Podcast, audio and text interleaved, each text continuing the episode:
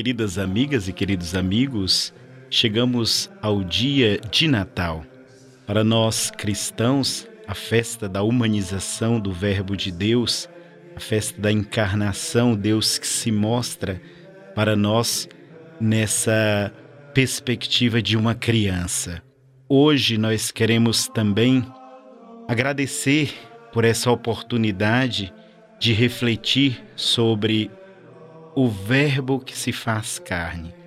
No prólogo do Evangelho de João, nós temos essa introdução no grande mistério de um Deus que se mostra à humanidade.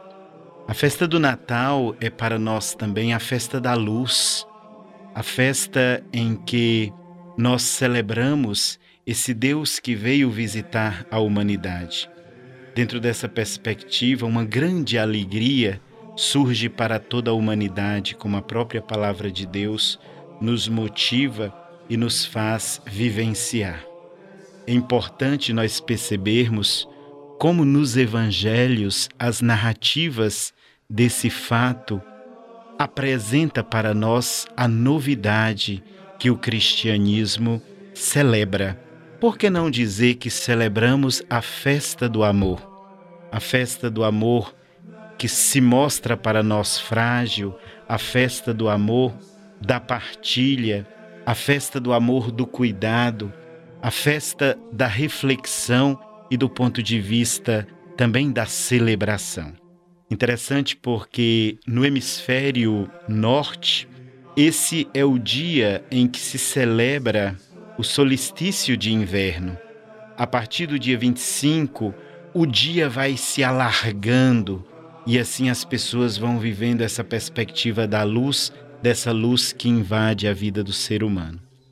Nós temos na narrativa de Mateus, o Evangelho nos apresenta a árvore genealógica de Jesus, colocando-o dentro da perspectiva de uma linhagem judaica e ao mesmo tempo mostrando essas realidades do ponto de vista da história de Israel. Em Marcos, nós temos já uma apresentação de Jesus e do Batista, João Batista. E em Lucas, nós temos todo o evangelho da infância, das narrativas alegóricas do ponto de vista daquilo que é a apresentação e o cenário nessa composição do entendimento do nascimento do menino.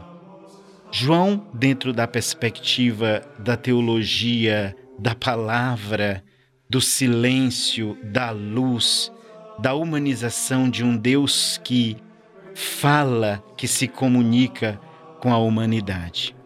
Que festa tão profunda para nós!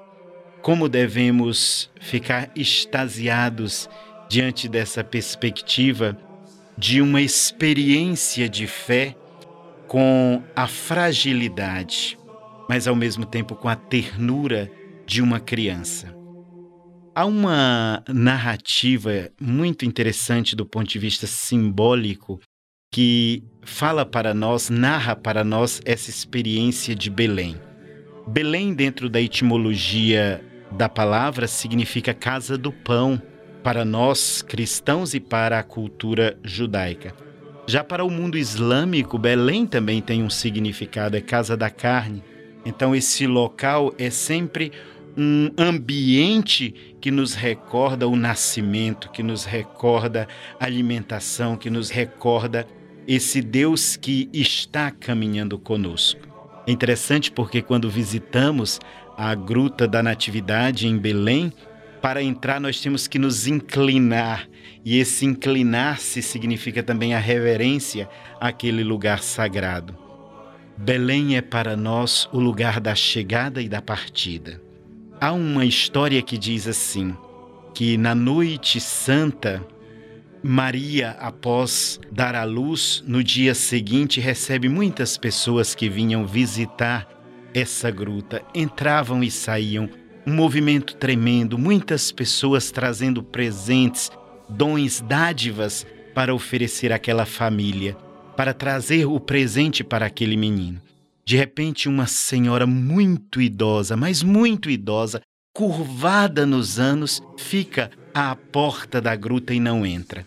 Os passantes entram, saem, Maria recebe e José fica olhando para aquela senhora. Quando já é tarde, quase noite escura, noite funda, como se diz na tradição, ela entra e oferece a dádiva, o dom para a criança. Era uma maçã.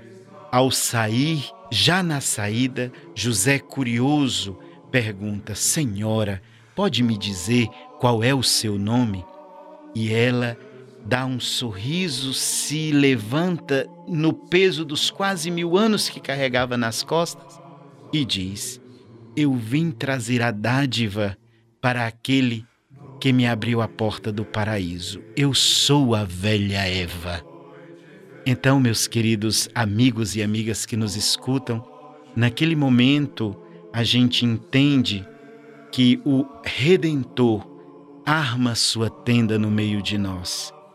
E Maria, como essa nova Eva, apresenta para o mundo aquela luz que iluminará toda a história da humanidade.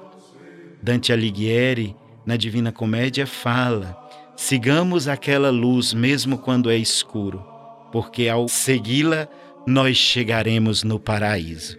Que Deus possa nos abençoar e oxalá que nessa noite santa, nesse dia santo, que nós possamos olhar para a criança e ver a criança sorrindo para nós e que a nossa atitude como presente para essa criança seja também o nosso sorriso.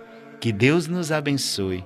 Um feliz e alegre Natal para todos nós e que o silêncio e o extasiar-se deste dia possa nos fazer mergulhar nossa vida na esperança de um mundo melhor. Feliz Natal e feliz ano de 2023. Ó Senhor, enche nossa vida de esperança. Abre nosso coração para celebrar tua chegada. Que possamos acolher o mistério que vai chegar nos próximos dias. Que celebremos um novo começo. Sejamos guiados pelos sinais que tua presença nos traz. Que possamos ir ao encontro das pessoas de uma maneira diferente e levar o amor que tudo renova em nós, com ternura e paz. Amém.